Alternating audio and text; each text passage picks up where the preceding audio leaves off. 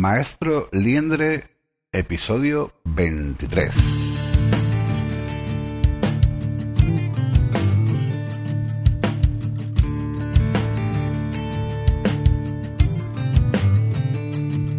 Muy buenas a todos, por fin es viernes, ya está aquí el fin de semana y seguro que muchos vais a aprovecharlos para ir a la playa o descansar tranquilamente del ajetreo diario de vuestro trabajo. Aquellos que estéis de vacaciones, evidentemente enhorabuena, y aquellos que no, seguro que en agosto las vais a coger con unas ganas terribles.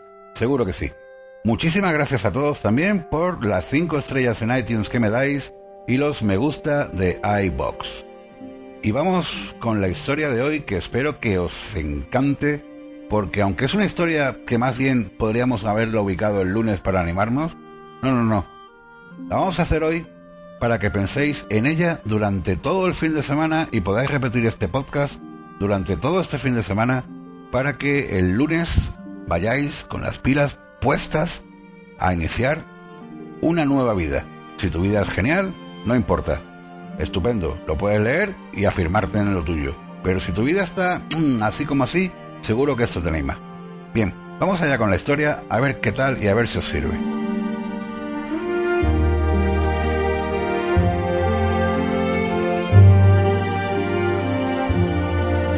En el lugar en el que vivo hay un camino hacia el bosque. Un camino increíble a la vista. Un camino arropado por árboles, plantas y pequeños animales salvajes. Un camino resguardado por montañas y ríos. Un camino que realmente no lleva a ninguna parte. O eso pensaba yo.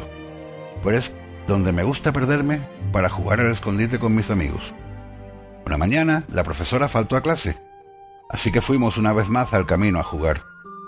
Ahí me tocó esta vez contar, así que mientras todos mis compañeros se escondían, al llegar a 100, comencé a buscarlos.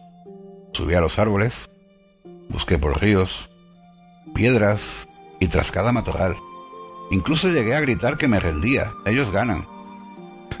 Pero para entonces me di cuenta que habían gastado una broma y todos se habían ido a casa y me habían dejado contando allí.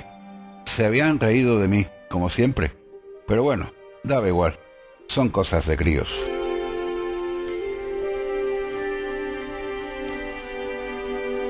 Comencé a caminar hacia el sendero, y cuando quise darme cuenta estaba perdido, perdido en el bosque. ¿Cómo iba ahora a encontrar la salida? Lo único que podía hacer era seguir caminando.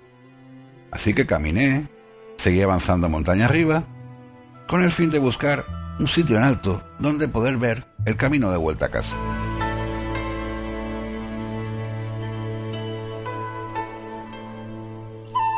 Una vez en lo alto, arriba, encontré dos grandes rocas, uno justo al lado de la otra. La primera era solitaria, y en la segunda, oh, había una chica mayor que yo. Una chica delgada, de largo cabello, castaño. Yo tendría que subir a la roca para ver el camino, así que traté de hacerlo sin tropezarme demasiado, ya que ella estaba allí, aunque no me estaba mirando. Es casi como si no se diese cuenta de que yo estaba allí. Qué frustrante.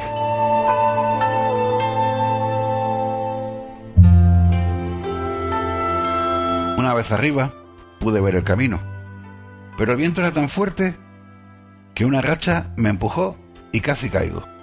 Y digo casi porque ella me agarró. Mientras me sujetaba el brazo me miró y me sonrió. Tiene una sonrisa increíble. Yo soy solo un niño, así que me cautivó. Pero al mirar sus ojos marrones, estaban vacíos, total y absolutamente vacíos. Tanto que casi doy un paso atrás, como si algo la atormentase. Me dio miedo. Aún así, le di las gracias y le preguntó su nombre. Me dijo que solo era un fantasma y me pidió que me sentase con ella un rato en aquellas rocas. Yo tenía preguntas, aunque no sabía si estaba de humor para responderme. A pesar de su sonrisa, yo de alguna manera sabía que solo era una fachada.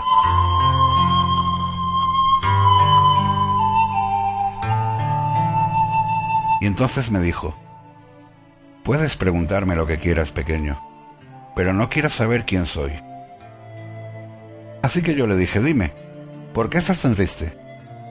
¿Te parezco triste? Sí, lo puedo ver en tu mirada. ¿En mi mirada? Es cierto, estoy triste. es porque mi vida no ha tomado el rumbo que yo quería y nunca podrá tomarlo.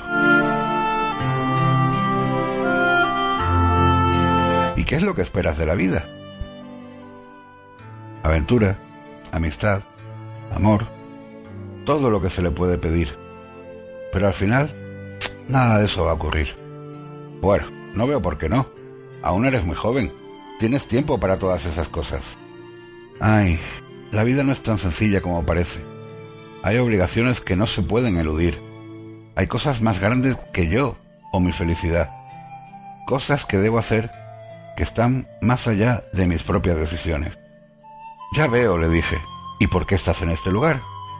Y ella me dijo, aquí el viento sopla con fuerza. No puedo evitarlo. El viento me arropa. El viento mece mi cabello. Me hace sentir libre. Me lleva todo mi dolor y mis frustraciones. Es posible. Pero cuando el tiempo se detiene, le dije, tus problemas siguen ahí. eres muy maduro para tu edad. Supongo, por eso mis compañeros me dejan siempre tirado y se ríen de mí. Es posible, pero tarde o temprano se darán cuenta de lo mucho que vales. Gracias, le dije. Tú también debes darte cuenta de algo. A mí tampoco me gusta mi vida. Cuando me siento así, recuerdo lo que mi madre me dijo una vez. ¿Sí? ¿Y qué te dijo? me dijo ella.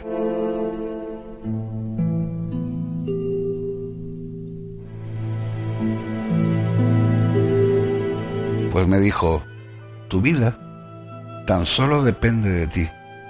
Si no te gusta, cámbiala. Puedes echarle la culpa a tu situación, pero si eres listo, pondrás a la situación de tu parte.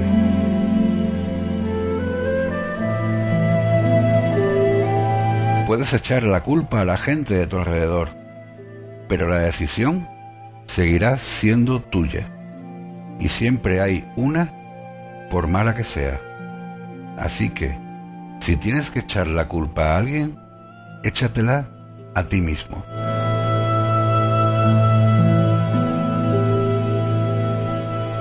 Puede que tengas miedo de perder lo que ya tienes, por intentar conseguir lo que de verdad quieres. Pero no dejes que el miedo domine tu vida. De otra forma, jamás podrás aspirar a tus sueños.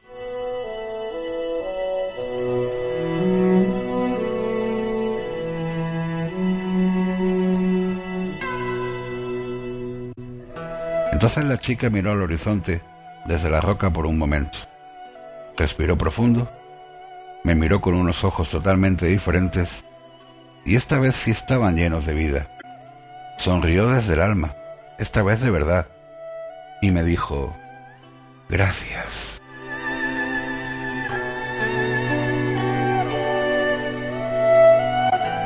En ese momento bajamos de las rocas y caminamos hacia el sendero dejando atrás el viento.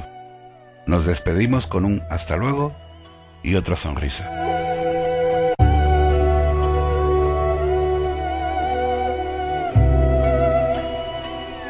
Desde entonces volví a aquellas rocas cada mañana antes de ir a clase. Nunca volví a verla. Al final, todos los caminos llevan a alguna parte.